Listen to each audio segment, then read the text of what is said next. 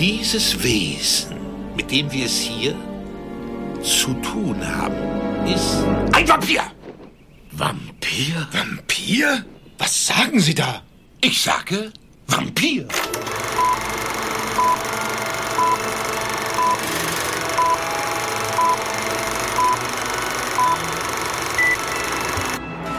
Ha, ha, ha, hallo X. Herzlich willkommen, liebe Sündis, zu dieser zweiten Episode im Oktober, wo jeder mehr schlechter Podcast auf dieser Welt das Gefühl hat, er müsse ein Halloween-Special machen, wo euch das Gruseln lehrt. Das ist echt noch geil. Ich könnte jetzt ab jetzt jeden Podcast so mit Hau machen.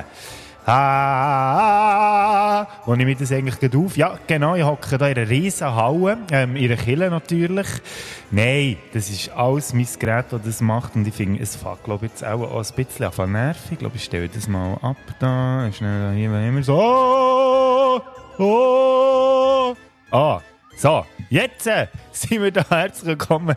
Liebe Sündis zur zweiten Folge von diesen Hello Weeks am 13. Oktober, Freitag der 13. Und darum kommt die Folge auch ein bisschen später, als sie angekündigt war. Ich habe ja gesagt, es kommt jeder Dienstag die Folge, aber als ich gesehen dass in dieser Woche Freitag der 13. ist, habe ich die Halloween-Folge oder die Folge 2 von der Halloween ja, müssen auf den Freitag, den 13. verschieben. Und auch noch etwas ist anders als letzte Woche, nachdem ich mit dem Trash-Taucher der ersten Folge ganz wunderbare Verstärkung hatte, bin ich heute allein unterwegs. Ja, ich weiss, ich habe mich versprochen, dass ich alle Wochen einen Gast habe. Das hat wieder einmal nicht ganz so geklappt, wie ich mir das vorgestellt habe. Und darum gibt es jetzt in dieser zweiten Folge nur meine Stimme auf eure Ohren. Und ich hoffe, das ist nicht allzu schlimm für euch.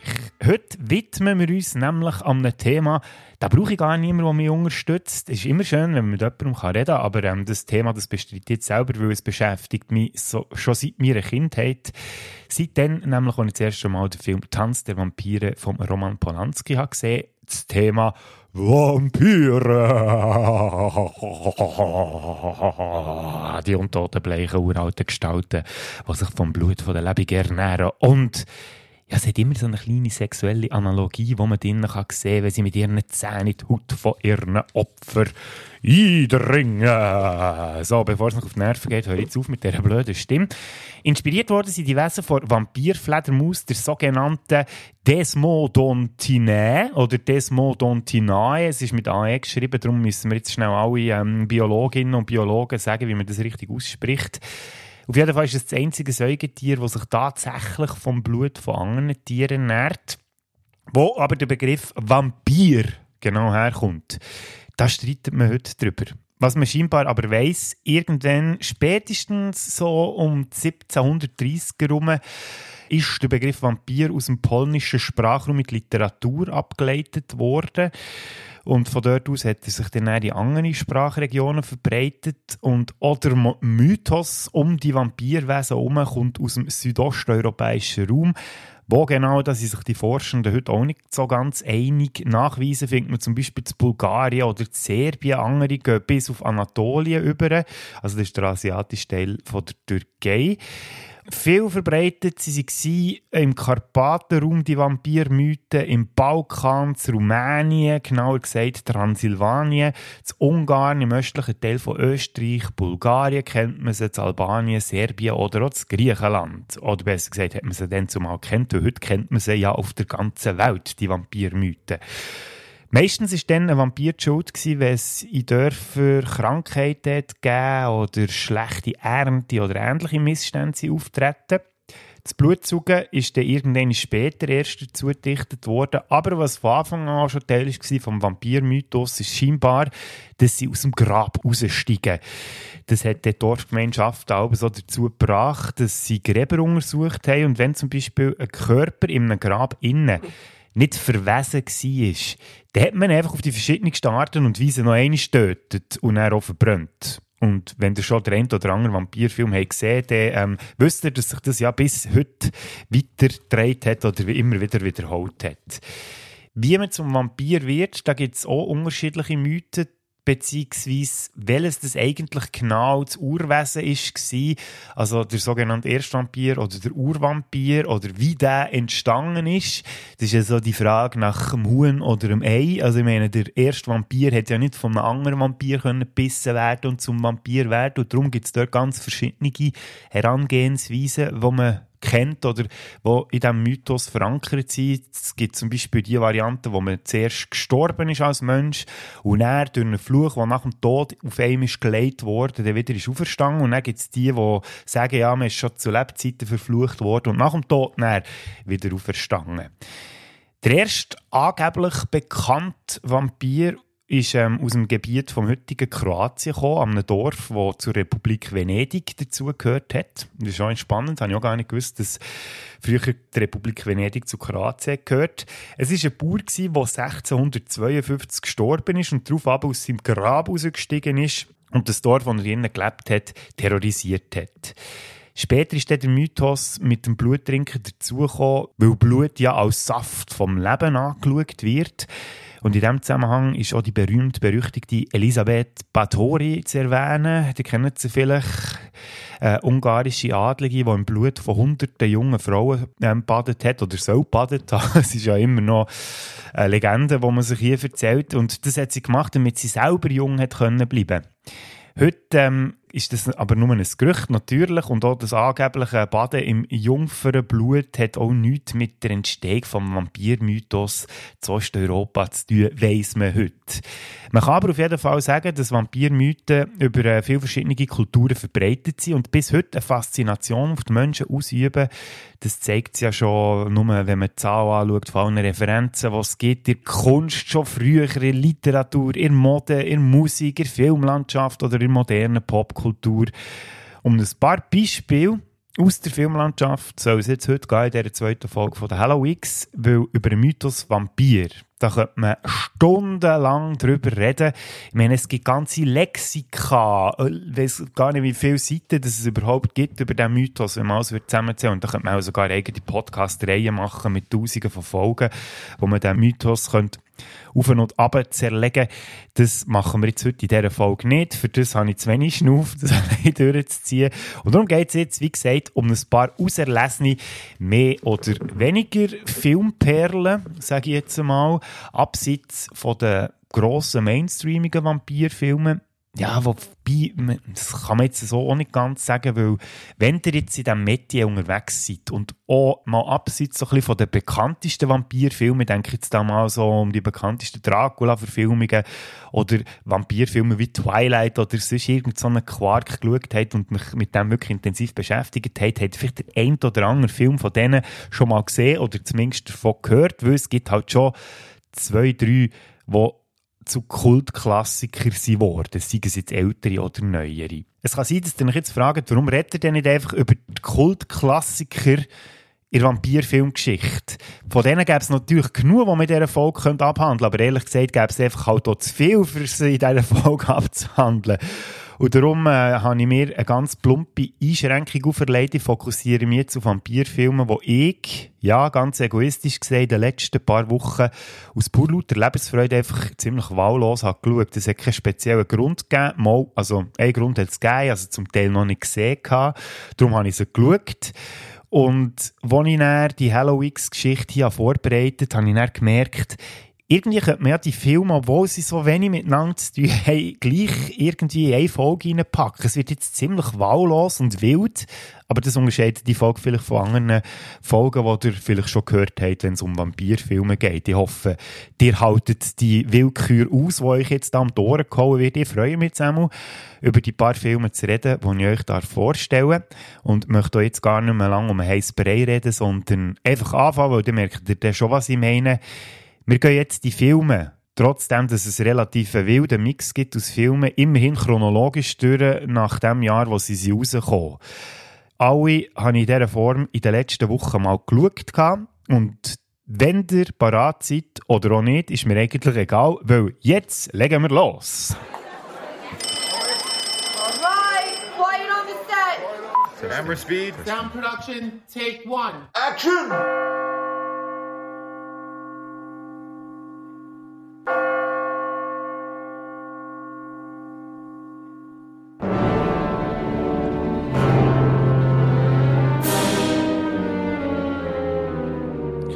Ja, ich merke, das macht ziemlich wenig Sinn, einen Trailer einzuspielen von einem Stummfilm.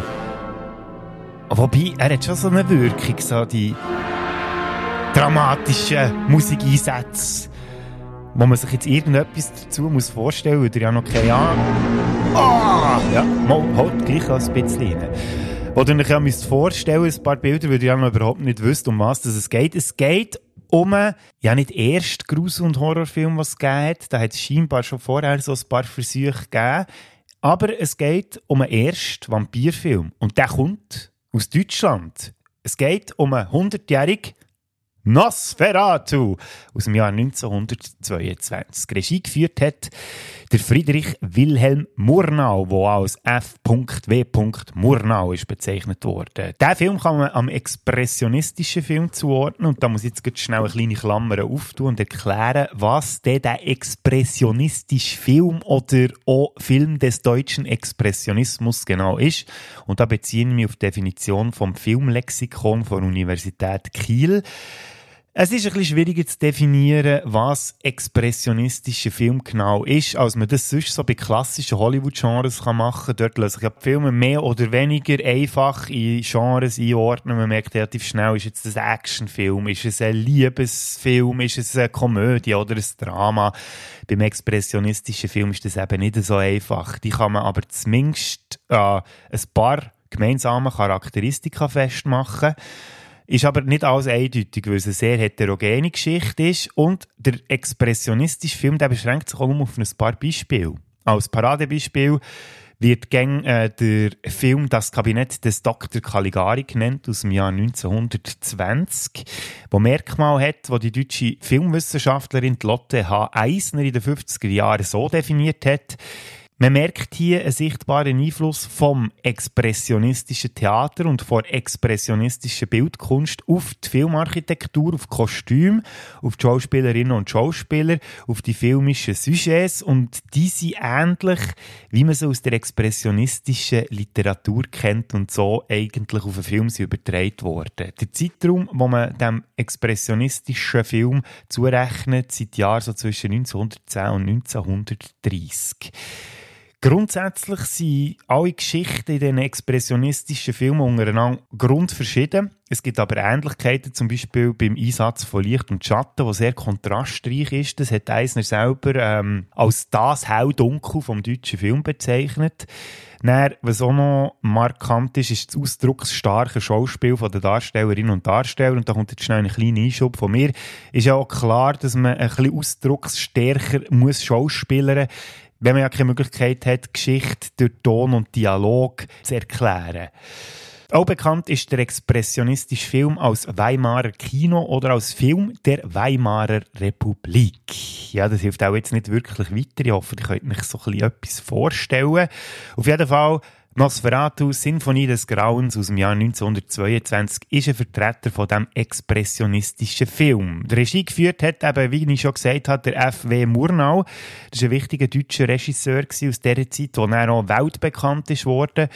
Viele Filme von denen, die sind relativ alt, könnt ihr euch ja denken, und die kann man heute leider nicht mehr schauen, weil sie verschauen sind, wäre mit Nosferatu übrigens auch fast passiert. Zum Glück ist er aber noch verfügbar, sogar auf YouTube. Und falls ihr mal wollt schauen wollt, den uralt Schinken, ja, ihr wisst's. Quelle dazu findest du in den Shownotes. Ja, im Endeffekt basiert Nosferatu auf der Geschichte aus dem Roman Dracula vom irischen Schriftsteller Bram Stoker. Das ist ja der bekannteste Vampir, den man heutzutage so in der Popkultur kennt. Der Roman der ist 1897 erschienen. Eine Art Zusammenstellung äh, aus fiktiven Reiseberichten, aus Logbüchern oder Tagebucheinträgen, Zeitungsberichten und Briefen und so weiter gewesen. Also nicht wirklich ein Roman in dem Sinn, sondern eben so ein bisschen zusammengetragen, so fiktiv. Man könnte fast so sagen, das ist so die erste Mockumentary die man kennt hat früher. Zu dem Thema kommen wir dann später noch. Die Rahmenhandlung vom Roman Der transsilvanische Graf Dracula, der kauft sich ein Haus zu London. Für das reist der Rechtsanwalt Jonathan Harker auf Transsilvanien. Das sind die Verträge unterschrieben. Dabei verliebt sich der Dracula in ein Bild vom Harker seiner Verlobten Mina. Es stellt sich dann relativ schnell heraus, dass der Dracula ein jahrhundertalter Vampir ist und er haltet der Harker in seinem Schloss, also im Dracula seinem Schloss fest und reist auf London und sorgt im Umfeld vom Harker und der Mina für Schabernack. Später kommt auch noch der holländisch Gelehrte Abraham van Helsing dazu, der hilft am Dracula schlussendlich das Handwerk zu legen. Die kennen die Geschichte wahrscheinlich. Das wäre die Handlung, die auch ganz lose in Nosferatu ist eingeflossen aber auch stark ist abgeändert worden. Vor allem die Namen, die Handlung ein bisschen und die Orte. Es spielt nämlich mehrheitlich in Norddeutschland. Das Problem war bei Nosferatu, also beim Film, sie haben kein Recht für die Geschichte von diesem Buch. Sie haben trotzdem eine Verfilmung gemacht und alles dort ist so ein bisschen zwiespältig passiert. In einem Projekt ist so eine Firma gestanden namens Prana Film. Die hat relativ wenig Geld zur Verfügung gehabt. Es ist natürlich der Zeit geschuldet, dass es eine Schwarz-Weiß-Produktion ist geworden, Nosferatu. Wobei, sie haben schon mit der Farbe ein bisschen gespielt. Also, der Kontrast zwischen hell und dunkel hat man sehr schön gemacht. Also, wenn es hell ist, dann hat das Bild, das schwarz-weiße Bild, so einen leichten Gelbstich. Und wenn es dunkel soll sein, hat es so einen blauen Einschlag. Und ich glaube, so der Wechsel so zwischen hell und dunkel, der wird so leicht in rot, rosarot gehalten. Das ist also sehr spannend zum Anschauen heutzutage. Also nicht eine pure schwarz-weiß Geschichte. Wie ich am Anfang schon gesagt habe, es geht hier um einen Stummfilm, der musikalisch unterlegt wurde von einem Komponist mit dem Namen Hans Erdmann. Die Musik, die eher weniger düster und dramatisch gewesen, eher so ein bisschen verspielt, manchmal sogar ein bisschen märchenhaft, könnte man schon fast sagen über die Jahre hinweg ähm, ist die Musik dann wieder neu komponiert worden. Das ist ja dem geschuldet, dass man die Musik ja nicht hat können aufnehmen zusammen mit dem Film, sondern dass früher im Kino tatsächlich Orchester die Musik, die Filmmusik live eingespielt haben. Irgendwann ist sie eben blöderweise nicht die Noten verloren gegangen zu dieser Musik. Und irgendein, ich glaube, es war ein Orchester aus Österreich oder so, hat es irgendwann später dann mal das ist noch gar nicht so lange her, probiert die Musik, die Filmmusik zu Nosferatu wieder zu rekonstruieren. Und das wäre ja auch die Musik, die wir ähm, heute hören. Die Version, die ich euch verlinkt habe, das ist, glaube die Version, die Stück drin hat, auch vom Komponist Johann Sebastian Bach, oder auch angelehnt sind an die Stück, hängt mich nicht daran auf. Ihr seht selber, wenn ihr euch den Film zu Gemüte führt und wenn ihr kein Interesse daran habt, interessiert mich auch nicht gross, von wem das die Musik ist inspiriert worden. Ich habe kurz drei Orte angesprochen, viel zu Deutschland und was eigentlich für einen expressionistischen Film auch noch sehr markant war viele Aussenaufnahmen. Man sieht auch viele Tiere und Pflanzen.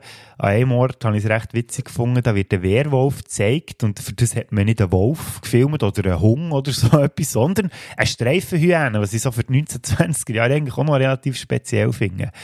Visuelle Effekte hat es dann zumal auch schon gegeben. Sie arbeiten viel so mit Zeitraffer-Effekten, zum Beispiel so für eine Kutschenfahrt, die relativ am Anfang kommt, darzustellen. Das ist schon sehr witzig jetzt aus der heutigen Sicht, wie sie das gemacht haben und irgendwie hat es extrem viel Charme. Dann ähm, haben sie auch mit Negativbildern geschafft, zum Beispiel so einen Wald, so ein wie einen Geisterwald zu erscheinen. Doppelbeleuchtung war auch ein Thema, gewesen, Überblendungseffekte, wenn zum Beispiel der Vampir durch eine Tür durchläuft, ohne dass die Tür aufgeht. Also ziemlich kreativ ist man da mit den Mitteln umgegangen, die man dann zumal zur Verfügung hatte. Ja, jetzt müssen wir aber auch über das Highlight reden von diesem Film und auch das, was der Film eigentlich schlussendlich auch über die gute 1 Stunde 30 gedreht und das ist der Vampir, der Nosferatu, der Graf Orlok, gespielt vom dann zumal eher unbekannten Theaterschauspieler Max Schreck. Der hat gelebt von 1879 bis 1936, ist also 56 geworden und schon bei Nosferatu war er seine 40er gewesen. Und ich kann mir mal vorstellen, wenn ihr euch schon mal ein bisschen mit Vampirfilmen auseinandergesetzt habt ihr sicher schon mindestens einmal irgend so ein ikonisches Bild gesehen vom Max Schreck als Graf Orlok mit dem bleichen Gesicht und der Glatze, diesen spitzigen Ohren, den Vampirzähnen, die da schon wie vorne rauskommen, anstatt dass sie auf der Seite so Eckzähne waren, wie man es dann später kennt hat aus den Vampirfilmen, hat etwas sehr Animalisches und eigentlich wenig mit dem edlen, Gentleman-artigen Auftreten von anderen Dracula-Interpretationen zu tun, wo dann später eher so galant daherkommen mit einem schicken Umhang, wie zum Beispiel der Bella Lugosi oder der Christopher Lee. Auf jeden Fall ist der Max Schreck als Graf Orlok eine sehr einprägsame Erscheinung, so wie der ganze Film sehr einprägsam ist. Kann man also durchaus auch heute noch schauen. Von mir gibt es definitiv eine Empfehlung, wenn einem das Schwarz-Weiße und Stummfilmartige nicht abschreckt. Es ist natürlich ein kleines anderes Film schauen, als äh, wenn man sich aktuelle Filme anschaut. Also es braucht schon ein bisschen Motivation, sage ich jetzt mal. Man muss sich auf das einladen.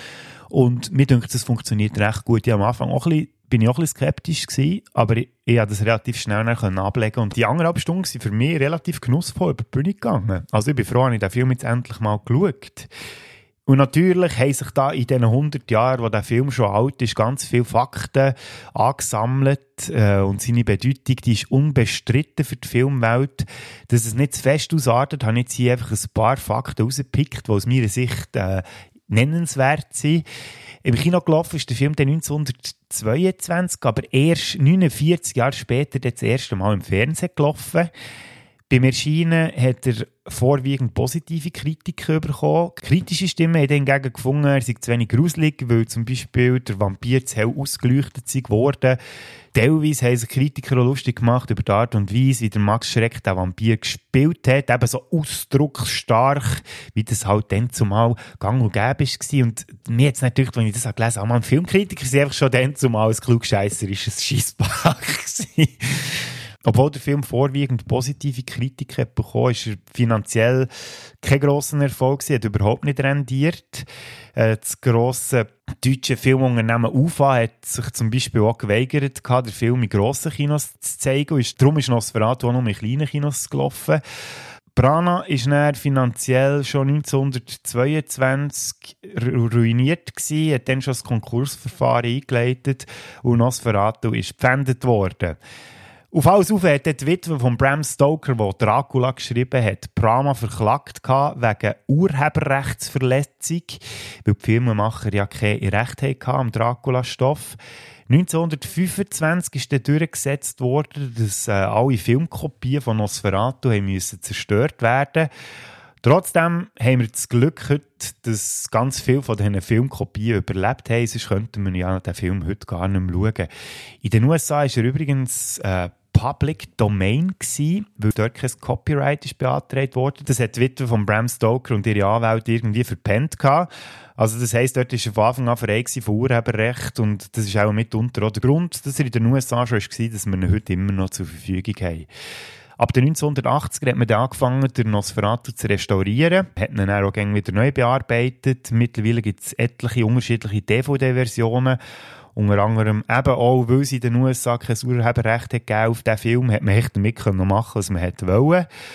Dann hat es 1979 unter der Regie vom berühmten deutschen Filmemacher Werner Herzog ein Quasi-Remake gegeben, wobei eben quasi und ja Anführungszeichen Nosferatu Phantom der Nacht mit dem Klaus Kinski als Vampir und Bruno Ganz, einem berühmten Schweizer Schauspieler, als jungen Anwalt, der ähm, zu ihm auf Transsilvanien reist. Der Film ist aber hingegen in Farbe und mit Ton gewesen. Und 2000 hat es einen Film gegeben, wo ich als zweites gerne möchte empfehlen, nebst Nosferatu, weil in diesem Film erfahrt man, was eigentlich genau passiert ist bei den Dreharbeiten zu dem Nosferatu. Roll camera. Iris in. Begin. It's been a fitful night, but you wake refreshed. What is that beside you? It's a book about vampires. Nosferatu. Director F.W. Murnau had an obsession to create the world's most realistic vampire movie. Meet Count Olaf. The overture to our Symphony of Horrors. How dare you destroy my photographer? Why not the script girl? I'll eat her later. Shadow of the Vampire aus dem Jahr 2000 mit dem John Malkovich als Friedrich Wilhelm Murnau und dem wunderbaren Willem Dafoe als Max Schreck. Für all die, die wirklich wissen was hinter den Kulissen der Dreharbeiten zum 1922 Nosferatu genau passiert ist. Ja, und das wären sie schon, meine beiden ersten vampirischen Filmtipps für euch. Nosferatu aus dem 22 und Shadow of the Vampire aus dem 2000. Es sind, glaube zwei Vampirfilme, die überhaupt mal oder wieder mal eine Erwähnung verdient haben und durchaus ein Blick wert sind, zumal Nosferatu, wie schon erwähnt, auch auf YouTube verfügbar ist. Apropos, das gilt übrigens auch für die dritte Vampir-Filmempfehlung, die es jetzt gibt. Ein Film, der wie Nosferatu älter ist als deine Großmutter.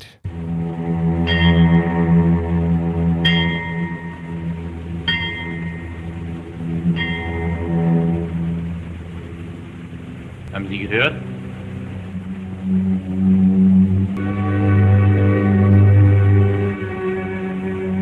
Gute Nacht. Gute Nacht. Ja, mal älter als meine Großmutter ist der Film Stolze 91-jährig. 1932 rausgekommen. Auch wieder eine deutsche Produktion, zusammen mit Frankreich zwar, aber eben auch mehrheitlich zu Deutschland. Auch wieder schwarz-weiß, das mal aber mit Ton und mit Dialog, wie ihr jetzt gehört habt in diesem kleinen Ausschnitt. Vampir, der Traum des Alan Gray, wobei hier Vampir mit Y geschrieben wird. Soll jetzt Vampir sagen? Echt, dass ihr das wisst? Nein, ich glaube, die könnt ja das einfach so im Hinterkopf behalten. Weil man früher eben die beiden Schriftweisen hatte, Vampir mit I und Y. Mittlerweile braucht man ja das Gängigere mit I, aber eben dann zumal Vampir mit Y. Regie geführt hat der dänische Filmemacher Karl Theodor Dreyer, der den Film auch mitproduziert und das Dreibuch mitgeschrieben hat.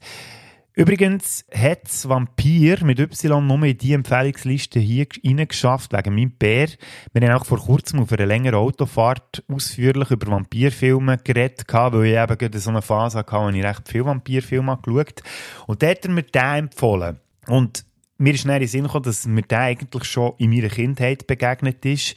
Weil äh, er, also mit Bär, ein Buch hatte über die Geschichte von allen alten Horror- und Gruselfilmen und dort Vampir auch drinnen war. Und die Bilder aus dem Film habe ich eigentlich schon im Kopf präsent gehabt, wo, obwohl ich den Film jetzt erst wahrscheinlich auch etwa 25 bis 30 Jahre später das erste Mal habe gesehen und natürlich packe ich auch diesen Film in diesen Halloween auf die Schaugliste. Findet ihr ebenfalls auf YouTube. Quelle dazu findest du in den Shownotes.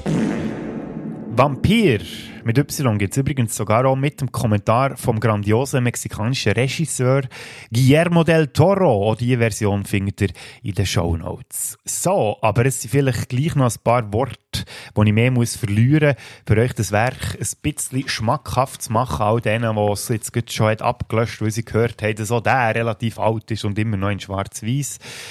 Vampir basiert lose auf der Novelle Carmilla aus dem Jahr 1872. Also die ist sogar noch vor Dracula erschienen. In dieser Novelle geht es um eine junge Frau, die einem weiblichen Vampir mit dem Namen Carmilla begegnet. Hat scheinbar eben Einfluss gehabt, die Geschichte auf Bram Stoker, die Dracula geschrieben hat. Und Novelle war dann eben Vorlage für ganz viele Vampirfilme, unter anderem auch einen Film aus dem Jahr 2009 mit dem Titel Lesbian Vampire Killers. Ich habe von dem schon mal gehört, gesehen habe ich ihn nicht.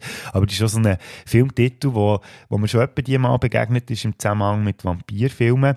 Und allein in den letzten zehn Jahren hat es ganze fünf Filme gegeben, die sich auf die Novelle beziehen oder an der orientiert haben. Aber eben die allererste Verfilmung, oder sagen wir jetzt mal lose Adaption, ist der Vampir aus dem Jahr 1932. Es geht um einen Student mit dem Namen Alan Gray, der auf der Durchreise ist und äh, so ein einen Hang hat fürs Übernatürliche. Er kommt dann in ein französisches Dörfli, merkt dann schnell, dass dort irgendetwas nicht so mit rechten Dingen zu und her geht. Er verfolgt dann einen Schatten zu einem Schloss, wo er dann auch bleibt, weil er sich in die Tochter vom Schlossherr verliebt. Der, ihre Schwester, die wird offenbar Opfer von einem Vampir, äh, was der Student durch ein Buch herausfindet, wo man auch an etlichen Stellen in diesem Film immer wieder eingeblendet bekommt. Und später stellt sich dann heraus, dass eine alte Frau der eben besagt Vampir ist, wo der Student auch in diesem Buch kennenlernt, beziehungsweise den Mythos kennenlernt. Der Alan Gray, der spendet der Schwester sein Blut und bekommt dann so im Delirium innen Halluzinationen. Vielleicht, weil er ein bisschen zu viel Blut hat gegeben. Wer weiß, alle, die schon mal Blut gespendet wissen ja, dass man dann so ein bisschen schwummerig wird, wenn man Blut hat gespendet. Ja, und dort kommt der Alan Gray dann auch Halluzinationen über von seiner eigenen Beerdigung zum Beispiel und so weiter und so fort. Es tönt nach einer relativ einfachen Geschichte.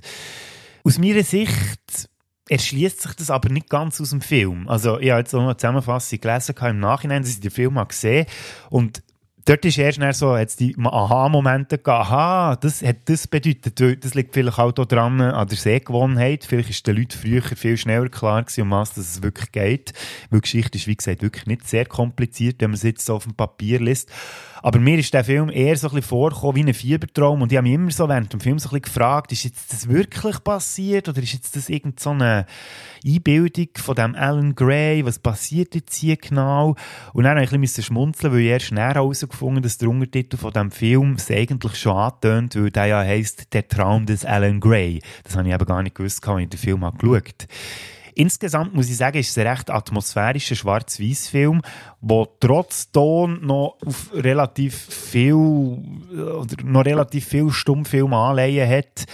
Es ist auch ähm, der erste Tonfilm, gewesen, den der Regisseur hat gemacht und darum hat er vielleicht auch noch nicht ganz gewusst, wie er das Element Ton kann einsetzen kann und hat wegen dem immer noch viel Textblenden gebraucht.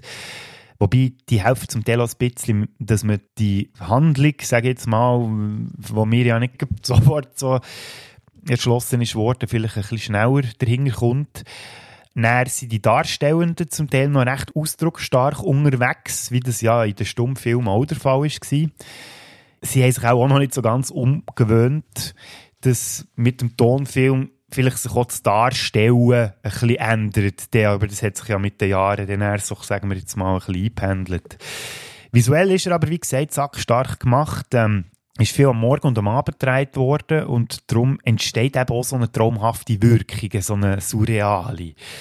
Der Regisseur, der Karl Theodor Dreyer, der hat scheinbar gesagt, jetzt, dir jetzt da der Wikipedia-Artikel zu Vampir, man soll sich vorstellen, man sitzt in einem ganz gewöhnlichen Zimmer und plötzlich erfahrt man, dass hinter der Tür ein toter Mensch ist. Und sofort verändert sich die Wahrnehmung von dem Zimmer bei uns. Das Licht, die Atmosphäre und auch das Gefühl werden ganz anders mit dem Wissen im Hinterkopf. Und das war ja der Ansatz, den er verfolgt hat, als er diesen Film hat gemacht Und mir dünkt das Gefühl, das bringt er extrem gut über in diesem Schwarz-Weiß-Schinken. Schauspieler waren fast alles Laiendarstellerinnen und Darsteller. Gewesen. Besonders vorheben muss man hier die Henriette Gérard, die die alte Vampirdame gespielt hat. Die ist wirklich sackgruselig, muss man sagen. So für einen alten Film aus den 30er Jahren ist mir da wirklich so ein bisschen kalter Rücken runtergelaufen. Die Hauptfigur, der Student Alan Gray, wird gespielt vom französischen Bankiersohn. Der hat den Film zum grossen Teil auch mitfinanziert, weil der Regisseur keine Geldgeber gefunden hat er hat darum zwei Jahre vorher einen Flop produziert und darum hat ihm niemand mehr Geld geben für Vampir. Und der Filmliebhaber, der Bankiersohn, hat ihm eben das Geld gesponsert und hat eben auch die Hauptrolle übernehmen als Alan Gray. Heute ist Vampir aufgeführt als einer der ganz frühen Klassiker im Horrorgenre und gilt auch als wegweisend in der Filmtechnik. So, jetzt aber genug Wikipedia zitiert. Schaut den Film doch auch mal, wenn ihr keine Berührungsängste habt mit alten Schwarz-Weiß-Filmen. Und die, die mit diesen Filmen jetzt wirklich nichts anfangen können. Ich kann euch beruhigen, wir haben uns jetzt vom schwarz-weißen Stummfilm zum schwarz-weißen Tonfilm geschafft.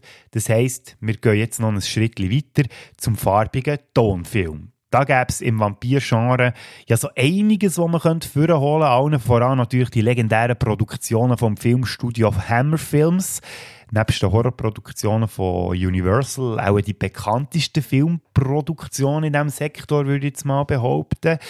Seit den 1930er Jahren hat sich Hammer Films, also es ist übrigens ein britisches Studio, vor allem im Horror- und im Thriller-Genre gewidmet, es gibt etliche Dracula- und Frankenstein-Filme, vielfach mit diesen beiden Hammer-Films, Schauspiel, Lieblingen und Horrorlegenden, die sie heute sind, Peter Cushing und Christopher Lee. Sie haben ihren ersten Auftritt zusammen gehabt im Hammer-Film 1957 in The Curse of Frankenstein.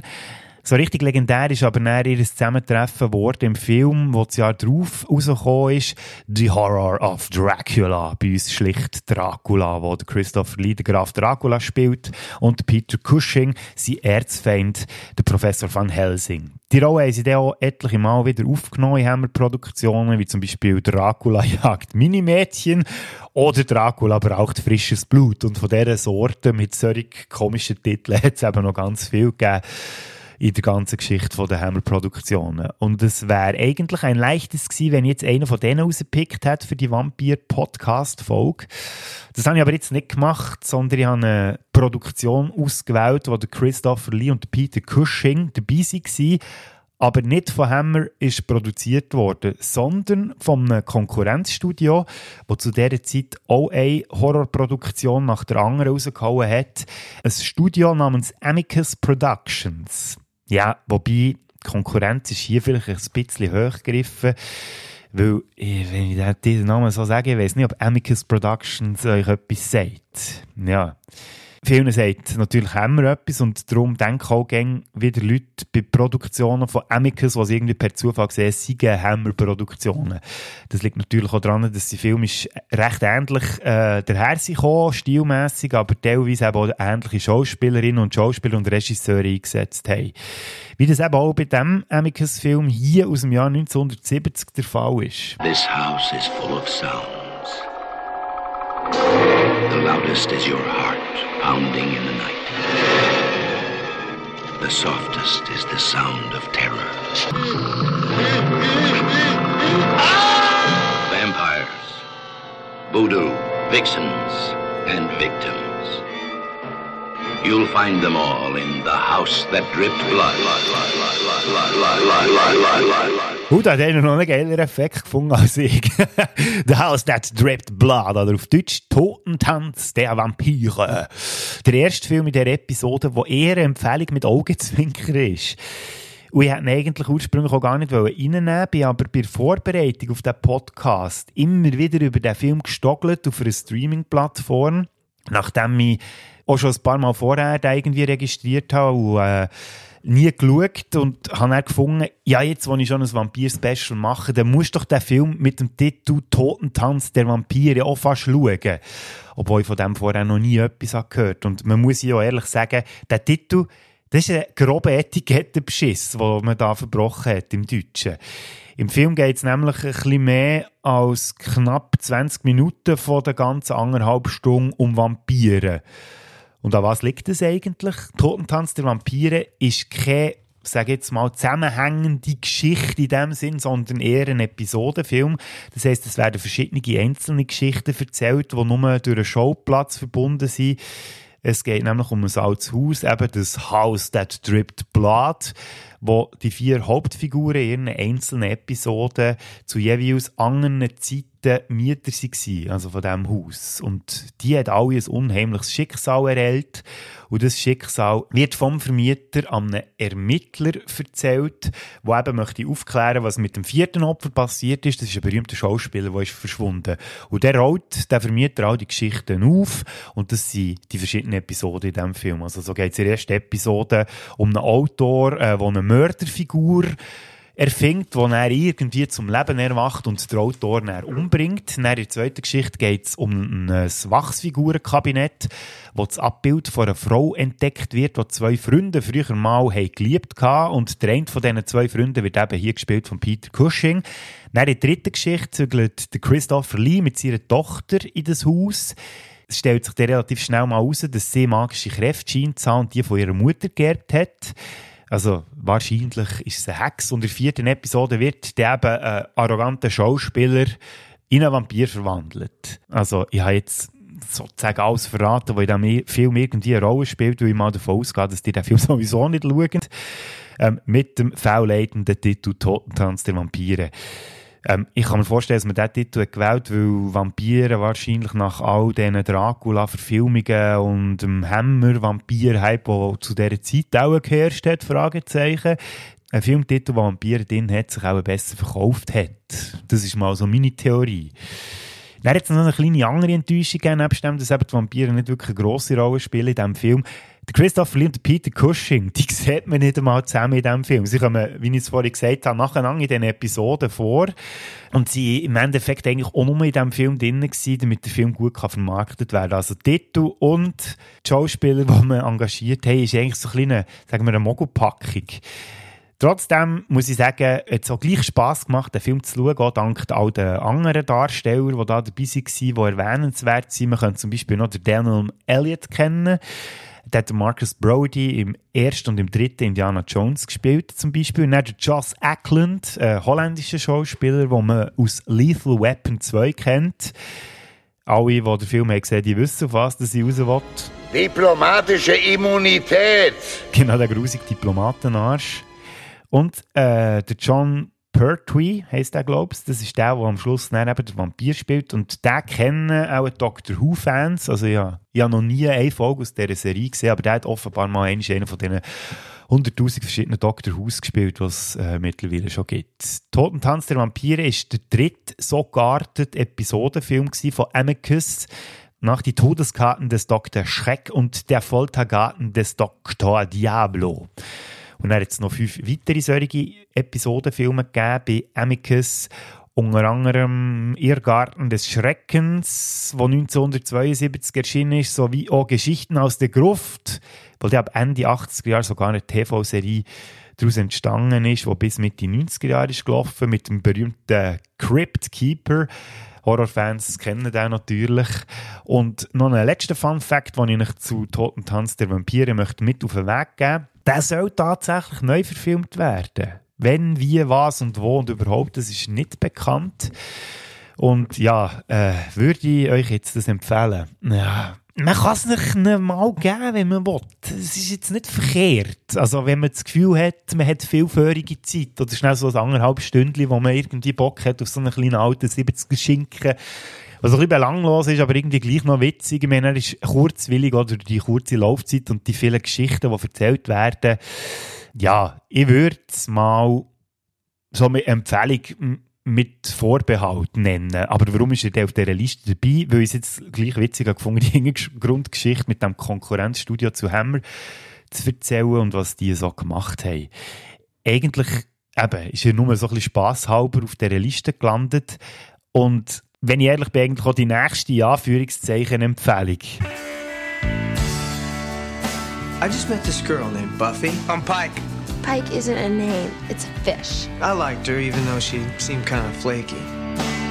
But as it turns out, You have been chosen, Buffy, Do what? to stop the vampires. and things started getting weird around here. Are we having a nightmare? You threw a knife at my head. And you caught it. Yes, I am. Buffy, the Vampire Slayer. I didn't even break a nail. Nach den 20er und 2000er mit Nosferatu und Shadow of the Vampire, den 30er mit Vampir und den 70er mit Totentanz der Vampire. Machen wir mit dem fünften Film, wo hier so eine Empfehlung Anführungszeichen ist, ein Gumpi in den 90er Jahren mit Buffy the Vampire Slayer oder auf Deutsch Buffy der Vampirkiller. Und gewitzte Vertreterinnen und Vertreter aus der Generation Y und Eltern haben schon gemerkt, das tönt jetzt nicht nach dieser Fernsehserie Buffy im Band der Dämonen, wo ab 1997 ist ausgestrahlt wurde mit der Sarah Michelle Gellar in der Rolle von Teenagerin Buffy, die mehr oder minder freiwillig zur auserwählten Vampirjägerin wird. Und die Serie, die es zwei Ableger davon gegeben hat, erstens die Serie Angel, Jäger der Finsternis und zweitens animierte Buffy-Serie. Nein, um diese Serie geht es nicht. Es geht nämlich um einen Film aus dem Jahr 1992. Und das wissen wahrscheinlich ganz viel gar nicht.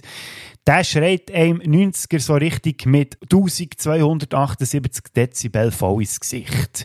Schrillende Farben, Frisuren, klugscheissende und wichtig tuerische Teenies, Rock- und Pop-Songs aus dieser Zeit und relativ flache Kindskopfhumor. Und heute würde man das Ganze auch in die Kategorie Trash abtun. Das zeigt auch schon die simpel gestrickte Story. Seit Jahrhunderten gibt es Auserwählte, die von einem älteren Mentor ausgebildet werden zu einer Vampirkillerin. Jahrhundertelang sind die Auserwählten gegen gross böse Vampir Fürst Lothos gescheitert. Aber Anfang 1990er Jahre scheint eine 17-jährige Highschool-Schülerin, die Auserwählte, unter den Auserwählten zu sein.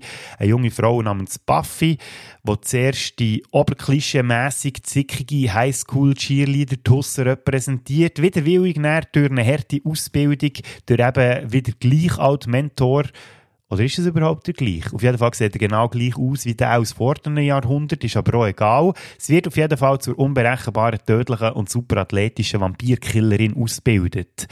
Aber ist sie der, dem Vampirfürst, gewachsen, der schon seit Jahrhunderten sein Unwesen treibt? Ja, Buffy ist 1992 ein Riesenflop gewesen. Und eigentlich ist es darum erstaunlich, dass aus dem heraus eine Kultfernsehserie entstanden ist. Mittlerweile könnte man, wie ich gesagt habe, in die Kategorie Trash abtun. Also so schlecht, dass er schon fast wieder gut ist. Und da kommt mir an dieser Stelle schnell etwas in den Sinn. Weil hat der Steffen, also der Trash-Taucher, letzte Woche nicht irgendetwas gesagt? Mhm. Ähm, ich komme gerade wieder. Wait a minute. Hear this. And we're back. So, das musste ich ganz schnell müssen klarstellen und darum könnte es sein, dass ihr vielleicht im Verlauf des nächsten Jahres in Genuss kommt von einer ganzen Folge über die Buffy. Auch nicht auf dem Filmsünder-Kanal, aber vielleicht auf einem anderen, wer weiß. Aber item machen wir weiter. Ja, ich halte mich nämlich jetzt. Ich habe Spass gehabt. Furzblöder Schwachsinnsfilm Buffy. Der ist so durch bei Rot und dämlich der macht einfach schon wieder Spass, weil er ist irgendwie auf eine charmante Art und Weise blöd und dämlich. Zudem hat es ein paar ganz krasse Fun Facts, wo man kann sagen zu Buffy die Vampirkillerin. Es hat eine Wahnsinnsriege von Darstellenden. Da geht die Hauptdarstellerin Christy Swanson äh, ein bisschen in den Hintergrund als nicht so grosser Name, aber auch sie ist charmant als Buffy und eigentlich auch die perfekte Besetzung. Und ich muss sagen, ich habe mich auch ein bisschen verliebt in sie. Ich gebe es zu. Aber jetzt müsst ihr hören, wer da sonst noch alles dabei ist. Wir haben Donald Sutherland als Mentor, eine Schauspiellegende. Ich sage nur, wenn die Gondeln Trauer tragen, die Körperfresser kommen. Oder die Jüngeren kennen ihn vielleicht wahrscheinlich aus die Tribute von Panem. Dann haben wir den Luke Perry aus Beverly Hills 90210 oder wie das heisst. Der hat ja seine letzte Rolle im 2019er Once Upon a Time in Hollywood von Quentin Tarantino gespielt. Er ist ja dann gestorben an einem Schlaganfall, tragischerweise. Er spielt hier in Buffy den Vampirkiller, den Bad Boy Rocker Aussenseiter, der am Schluss gleich eine hübsche blonde Cheerleaderin der Hof macht. Dann haben wir seinen Kumpel, der wird gespielt von einem jungen David Arquette. Den kennen Horrorfans ja vor allem als Dewey aus Scream. Dann geht es noch weiter. Ich bin noch nicht fertig. Die Oscar-Preisträgerin, die spätere, Hilary Swank, die spielt eine von den Tussi-Klicken-Kolleginnen von Buffy. Und das war, glaube ich, ihre erste Kinorolle, wenn es mir recht ist. Und dann haben wir den Rutger Hauer, Genau. Der Rutger Blade Runner, all those moments will be lost in time, like tears in rain. Hauer. Er spielt den grossbösen Gegenspieler, der Vampirfürst Lotus, in diesem Film. Und zu guter Letzt haben wir äh, auch noch einen kleinen Auftritt. Da habe ich auch recht gestaunt, wo der plötzlich irgendwie auf der Bildfläche erschienen ist. Oder besser gesagt, auf dem Spielfeld. Der Ben Affleck spielt nämlich hier einen Basketballspieler. Also durchaus ein Riege, der aus heutiger Sicht recht krass markiert, muss man sagen. Und auch beim Dreibuch haben wir einen aus der ESA Hollywood-Riege dabei, wobei der mittlerweile auch ein bisschen mit Vorsicht zu genießen ist, weil scheinbar leider auch ein Arschloch soll sein und die Leute schlecht behandelt hat äh, auf dem Set. Also bei dem Film ich es jetzt nicht, aber auch sonst hat man da schon Geschichten gehört.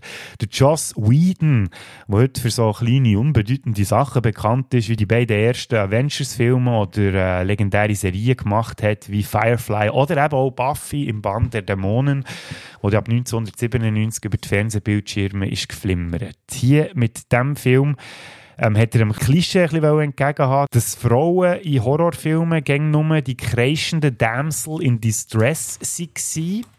Ja, aber ich muss sagen, es ist mit ja, nicht ganz gelungen, dass der Reiche, klar ist Buffy ein starker Charakter, aber ich glaube, er hat nicht unbedingt so eine Trash-Perle erschaffen Aber eben, das ist doch schön, können wir das heute als Trash-Perle aus den 90er Jahren genießen und wenn man mal wieder in die Zeit möchte eintauchen und schauen, wie Filme dann zumal sind gemacht wurden, dann kann man sich Buffy, die Vampirkillerin, ganz gerne mal eben, wie gesagt, mit den Augen zwinkern, mal reinziehen. Gibt es übrigens auf Disney Plus und genau dort bin ich auch über diesen Film gestockelt und dort findet ihr auch mein mittlerweile Film, Vampir-Filmtyp Nummer 6 in dieser Podcast-Folge. Ein Film, den ich jahrelang nicht mit dem Arsch angeschaut weil es eine Neuverfilmung ist von einem Vampirfilm aus den 80ern, den ich wirklich von Herzen liebe. Und ich habe gewusst, ja, das kann doch nur mit die Hose gehen, mit dieser Neuverfilmung. Es hat sich dann aber herausgestellt, dass ich mich fast zwölf Jahre lang, ja, man kann schon sagen, relativ täuscht habe. Adam Johnson. Adam? You know Adam's missing, right? Right, kids aren't coming to school. It happens all the time. I don't know if you're paying attention to roll call, but he's not the only one that's gone. You're nuts. This is my son, Charlie, and his girlfriend. Hi. So Jerry is our new neighbor. Now listen to me. We graphed up all the disappearances. That's you right there in the center, next to his house. I really hate to be the one to tell you this, but that guy, your neighbor, Jerry. Yeah, he's a vampire. That is a terrible vampire name. Jerry? Es geht hier um die Neuverfilmung von Fright Night, einem Film, einer Horrorkomödie aus dem Jahr 1985 und einer von meinen Lieblingsvampirfilmen. Weil dann zumal von dem typischen Vampir-Klischee ein bisschen ist weggekommen, ähm, ja, so der edu, erhabene Gentleman-Vampir aus dem 19. Jahrhundert oder früher vielleicht sogar auch schon, ähm, wo vom Erwachsenen-Team meistens an Vampirjägerinnen und Jäger entlarvt und gejagt wird. Bei Fright Night ist es eben ein bisschen anders, weil der spielt in einer modernen Umgebung, Mitte 80er Jahre, der Vampir, äh, dem ist auch dementsprechend ein gut aussehender, charmanter Frauenschwarm, wie man sich zu dieser Zeit wahrscheinlich vorstellt, ohne Anzug und Umhang. Er zieht in ein ganz normales Einfamilienhaus in der amerikanischen Vorstadt und wird dort von äh, nicht Erwachsenen, sondern von einem Jungen, von einem jungen Schüler entlarvt, der gerade vis wohnt. Und weil sich der junge Schüler nicht besser zu helfen weiss, besucht er Peter Vincent, ein Moderator aus einer trashigen Horror-Fernsehsendung, ähm, wo vorgibt, dort der Meister zu sein, wenn es darum geht, Vampir und andere Monster das Handwerk zu legen. Und da auf den Peter Vincent will eben der junge Schüler zurückgreifen, wenn er der Vampir, der wie wie von ihm wohnt, will in die Schranken weisen. Das ist grob die Handlung von Fright Night aus dem Jahr 1985. Und ist auch grob die Handlung von Neuverfilmung, die es 26 Jahre später gegeben hat. Fright Night aus dem Jahr 2011. Und der Film, was jetzt darum geht. Wie gesagt, ich hatte eigentlich überhaupt keinen Bock, gehabt, ähm, den Film zu schauen. Gerade weil zu dieser Zeit, gerade so 2000er, 2010er, viele Neuverfilmungen sind rausgekommen, zu Filmen aus den 80er und 90er, die überhaupt nicht gut waren. Ich denke da zum Beispiel an Robocop, an das Remake, an Nightmare on Elm Street oder Total Recall. Lustigerweise spielt im letzten, den ich jetzt genannt habe, einer auch mit, der in diesem Film die Hauptrolle spielt, der Colin Farrell, den ich eigentlich einen super Darsteller finde. Seine Filme sind aber immer so ein bisschen von Qualität, so, ja, mal Hit, mal Miss gewesen, vom Meisterwerk bis her zu den übelsten Rohrkrepier, hat er ein bisschen alles in seinem äh, Fundus mittlerweile. Und ich habe eben ein bisschen Schiss gehabt, dass die Neuverfilmung von Fright Night äh, eher so in die zweite Kategorie, also in die Kategorie von der üblen Rohrkrepier geht. In den letzten Jahren habe ich dann aber besonders auch in Filmpodcasts und von Filmafficionados immer wieder gehört, dass der Film gar nicht so verkehrt sei, sondern sogar recht gut soll sein. Und darum habe ich ja mir jetzt mal einen Ruck gegeben und den Film geschaut. Und ich muss sagen, ich bin auch recht positiv überrascht worden. Bevor ich aber mit dem Lob für den Film anfange, wollte jetzt gleich noch der einzige äh, grosse Negativpunkt schnell loswerden, dass wir das erledigt haben. Äh, ja, aber er gewichtet halt leider schon ein bisschen fest, weil er immer wieder zum Ausdruck kommt, der Negativpunkt. Und das sind die Effekte. Leck, mir sieht die Scheiße aus. Sorry, ich kann es nicht anders sagen. Das Original hat in den 80er Jahren noch voll auf praktische Effekte gesetzt. Und wer den Podcast regelmäßig lost, weiss, ich stehe auf praktische Effekte, auf handgemachte Effekte. Also, dann zumal sei es, wenn äh, der wieder Vampir dargestellt wird oder an ihrer Stelle verwandelt sich ein Jugendlicher so in ein wolfsähnliches Vampirwesen. Und das sieht wirklich absolut genial aus, auch heute noch. Man sieht zwar, es sind Effekte, also handgemachte, aber das macht auch den Charme irgendwie aus von dem 80er-Jahr Fright Night Film. Hingegen, in der Neuverfilmung ist alles am Computer entstanden. Also gerade zu dieser Zeit, 2000er, 2010er, hätten die ja schon extrem gut können aussehen Ja, wenn man zum Beispiel Avatar nennt oder so etwas. Ja, ja, ich weiss, Fright Night hat natürlich nicht ein Budget gehabt wie Avatar, aber ich meine, Gott vertelle sich, das Original aus den 80er hat 9 Millionen gekostet. Neuverfilmung geschätzte 30 Millionen, also rund 3,5 Mal so viel. Also der hätte schon mehr können drin liegen Darum leck mir Film. Ich kann da ein paar Beispiele nennen. Vampirfratzen, die sind übertrieben monstermäßig am Computer generiert worden. Also es sind so riesige Schnurren mit einem Gebiss aus scharfen Zähnen, was so eher einem Raubtier ähnelt, aber eben einfach nicht gut aussieht. Wirklich lächerlich und nicht bedrohlich. Ah, da hätte ich mir die alten Plastikzähne, die man früher so angeklebt hat in den Vampirfilmen, die hätte ich mir wieder zurückgewünscht in diesem Film. Ja, und auch der Rest, wenn zum Beispiel ein Auto durch die Luft geschleudert wird oder Blut spritzt, das ist alles am Computer entstanden und sieht leider optisch auch scheiße aus. Und das hat mich jedes Mal ein bisschen rausgeschrissen aus diesem Film und auch dazu geführt, dass er bei mir, bei meiner persönlichen Wertung, zwar gerne noch bei soliden 3 von 5 Sternen würde landen, wäre aber durchaus mehr möglich gewesen, muss ich jetzt ehrlich sagen, mit einem Fettabzug, den es gibt, einfach für die Effekte. Ja, es ist ein bisschen schade, aber ähm, äh, ich betone es jetzt extra so.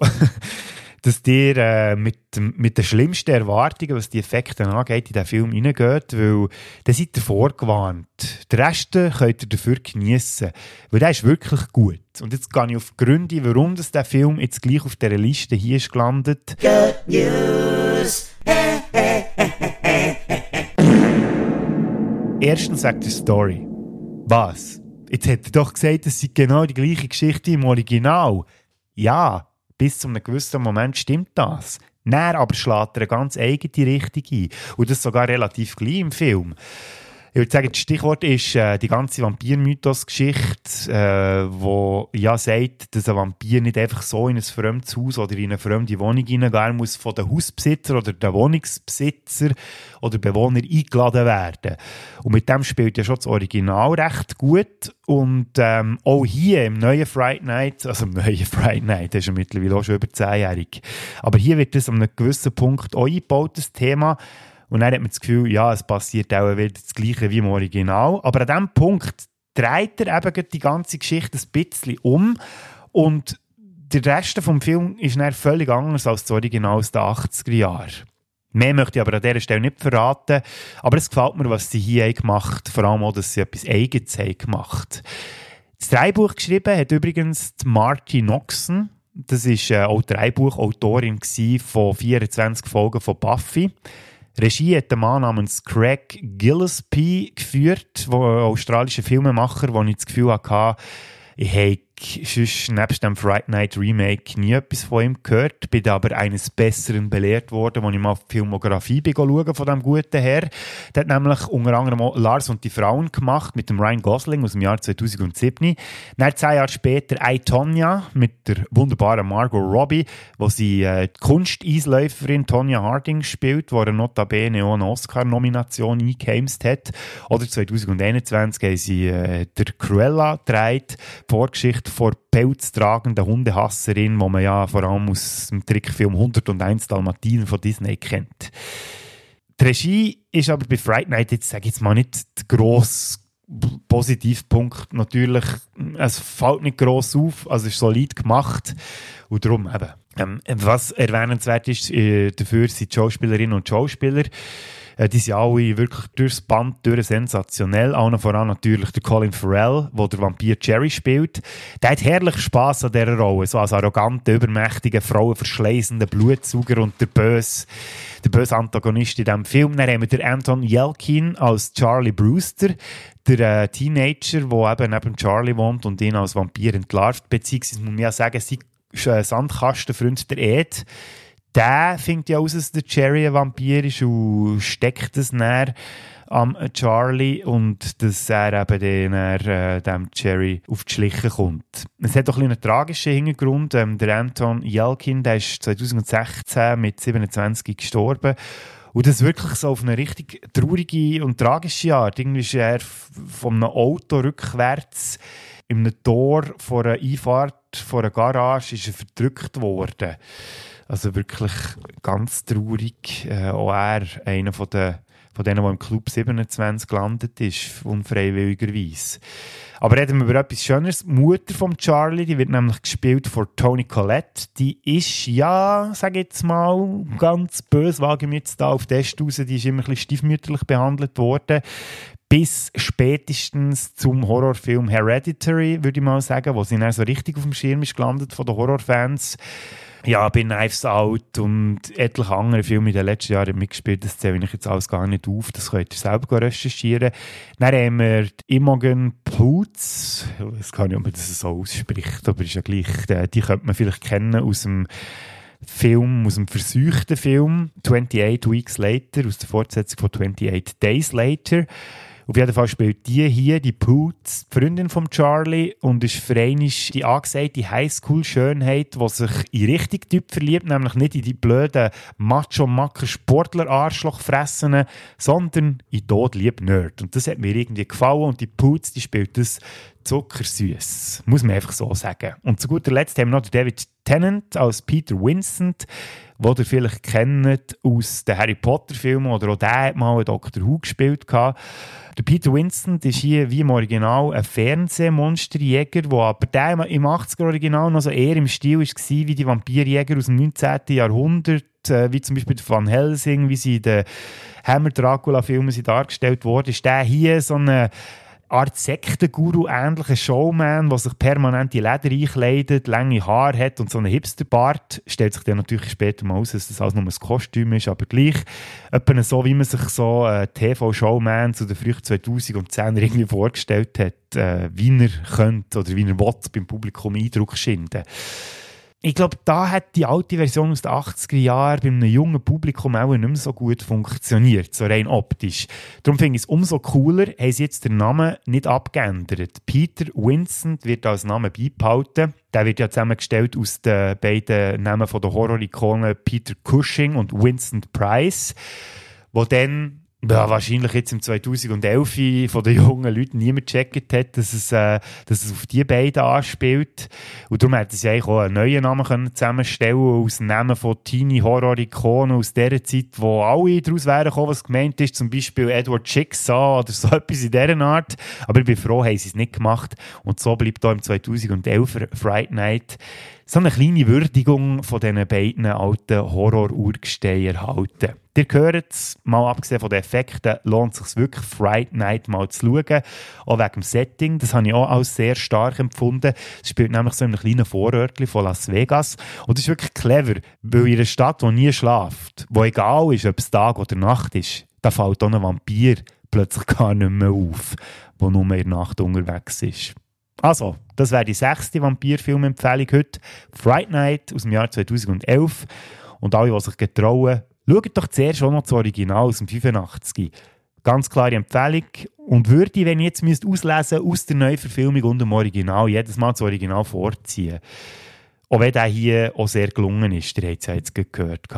So, sechs Empfehlungen bzw. sieben Filme. Wenn man das Original jetzt von Friday Night auch noch dazu zählt, haben wir jetzt schon abgehandelt. Und jetzt kommen wir zur letzten Empfehlung an am Freitag, der 13. Das war jetzt alles relativ alt. Gewesen. Also, es war keiner unter 10-jährig. Ähm, und als letztes wollte ich einen, der aus den letzten 10 Jahren kommt. Und dann bin ich mal schauen, so viel Schlaues hat es jetzt aus meiner Sicht da gar nicht gegeben und wo man vielleicht auch nicht kennt oder auf dem Schirm hat. Da ist mir aber dann plötzlich den Sinn gekommen, der perfekt passt in die Vampirfolge und auch die perfekte Schlussempfehlung ist für euch. When you get three vampires in a flat, obviously there's going to be a lot of tension. Viago was an 18th century dandy. Look, a ghost cop. Vladislav is a bit of a pervert. This is my torture chamber. Deacon's like the young bad boy of the group. I'm supposed to pay rent? But I don't. The trouble with being a vampire is you have to be invited in. Come in to the bar, please. Dollars, you can walk Will you invite us in? We need some fresh blood. What We Do in the Shadows mit dem ja, ein bisschen weniger gelungenen deutschen Titel Fünfzimmer Küche Sarg. 2014 also noch ganz knapp, nicht zehnjährig, aus Neuseeland von einem Duo äh, namens Jermaine Clement und jetzt werden auch ganz viele Marvel-Heads hellhörig und dem Taika Waititi. Ja, bevor Hollywood ist durchgestartet mit Filmen wie Jojo Rabbit oder seinen Marvel-Ausgeburten Thor Ragnarok oder äh, Thor Love and Thunder, hat er zu Neuseeland Filme gemacht und unter anderem eben auch den What We Do in the Shadows. Das ist jetzt so eine sogenannte Mockumentary, habe ich ja schon am Anfang von dieser Folge kurz angesprochen. In diesem Sinn hier ist es ein gefälschter Doc-Film über eine Vampir-WG in der Vorstadt von Wellington und zeigt so ihren ganz banalen Alltag. Nach allem, was wir im Vampirfilm-Genre jetzt schon gesehen bis dahin, wo sich auch gäng viele Sachen wiederholt haben natürlich, haben wir jetzt hier mal einen kleinen frischeren, ironischeren Blick auf den ganzen Blutsauger-Mythos, der das Ganze auch humorvoll und recht clever, finde ich, auf die Chippe nimmt.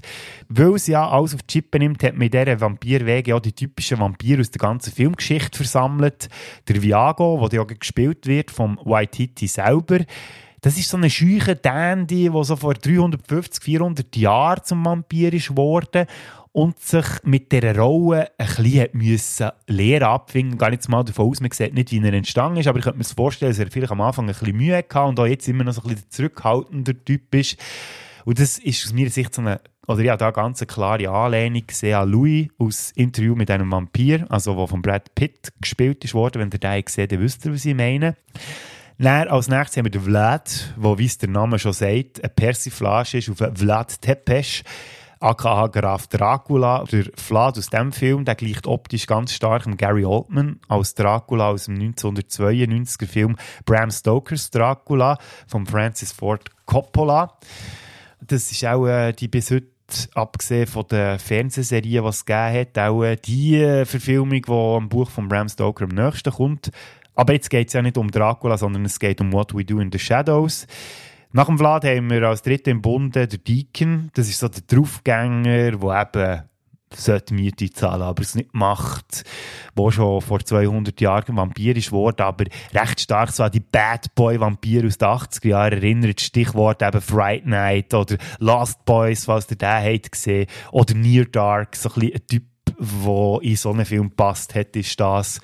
Und der vierte, der Peter, der ist äh, über 8000 Jahre alter Vampir und ist auch einer von den Urvampiren gewesen, könnte man so erahnen. Und äh, darum sieht er optisch auch sehr stark aus wie der Max Schreck als Graf Orlok im 1922er Nosferatu. Und ja, so schließt sich der Kreis jetzt. Nosferatu als erste Empfehlung und ein Nosferatu-ähnlicher WG-Mitbewohner ist siebte bzw. achte Empfehlung What We Do in the Shadows. Ein Fake-Doku über einen Vampir-WG in Neuseeland. Es gibt übrigens mittlerweile auch eine Serie seit dem 2019, mittlerweile schon fünf Staffeln. Und es geht auch sogar noch weiter. Und gesehen habe ich die nicht, weil mich schreckt es immer so ein bisschen ab, wenn man sieht, wie viele Folgen es schon gibt, und man muss nachholen. Und auch wenn mich die Serie abschreckt, ich hoffe, euch schrecken die Halloweens nicht ab. Es geht nämlich noch weiter bis um mit 31. Oktober. Mit die nächste Woche wieder mit einem Gast aus Deutschland. Wir reden aber nicht Hochdeutsch, sondern Schweizerdeutsch, weil mein Gast aus Deutschland eigentlich gar nicht aus Deutschland kommt, sondern nur in Deutschland lebt. Und sowieso bin ich ja eigentlich eh zu Gast gewesen bei meinem Gast aus Deutschland, weil wir haben nämlich Folge Nummer 3 von der Hello Weeks in der Stube aufgenommen von meinem Gast aus Deutschland, wo ich zu Gast war, in Deutschland im September. Und wir reden über eine Filmtrilogie, die wir schon seit der Kindheit kennen und schätzen wo im Film-Podcast-Universum aus meiner Sicht immer ein bisschen zu wenig Beachtung bekommt. Und darum holen wir das nachher. Wir haben die Trilogie vor dem Aufnehmen sogar auch noch einmal geschaut und dazu das eine oder andere kühle Erfrischungsgetränk zu uns genommen. Und ja, man muss uns verzeihen, wenn man das vielleicht auch ein bisschen gehört in dieser nächsten Podcast-Folge. Weil auch wenn wir vielleicht ein bisschen lallen, dürfte nicht die nächste Folge von der Halloween trotzdem gefallen, würde jetzt der Berner Oberländer sagen.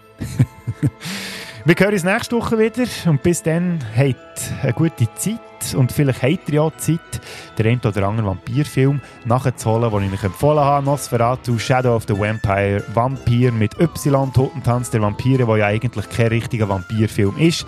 Buffy, der Vampirkiller, Fright Night, Original und oder Remake und What We Do in the Shadows. Wow! So einen wilden Mix an Filmempfehlungen, wo überhaupt keine Struktur dabei ist, begegnet ihr sonst auch nie. Apropos begegnen. Falls ihr in nächster Zeit, in dieser Halloween-Zeit, an einem Vampir solltet begegnen, dann denkt immer dran. Diese Kreatur scheut vor Knoblauch zurück. Seine reinigende Wirkung ist ein Gräuel für die schwarze Seele des Vampirs. Okay, that's a wrap.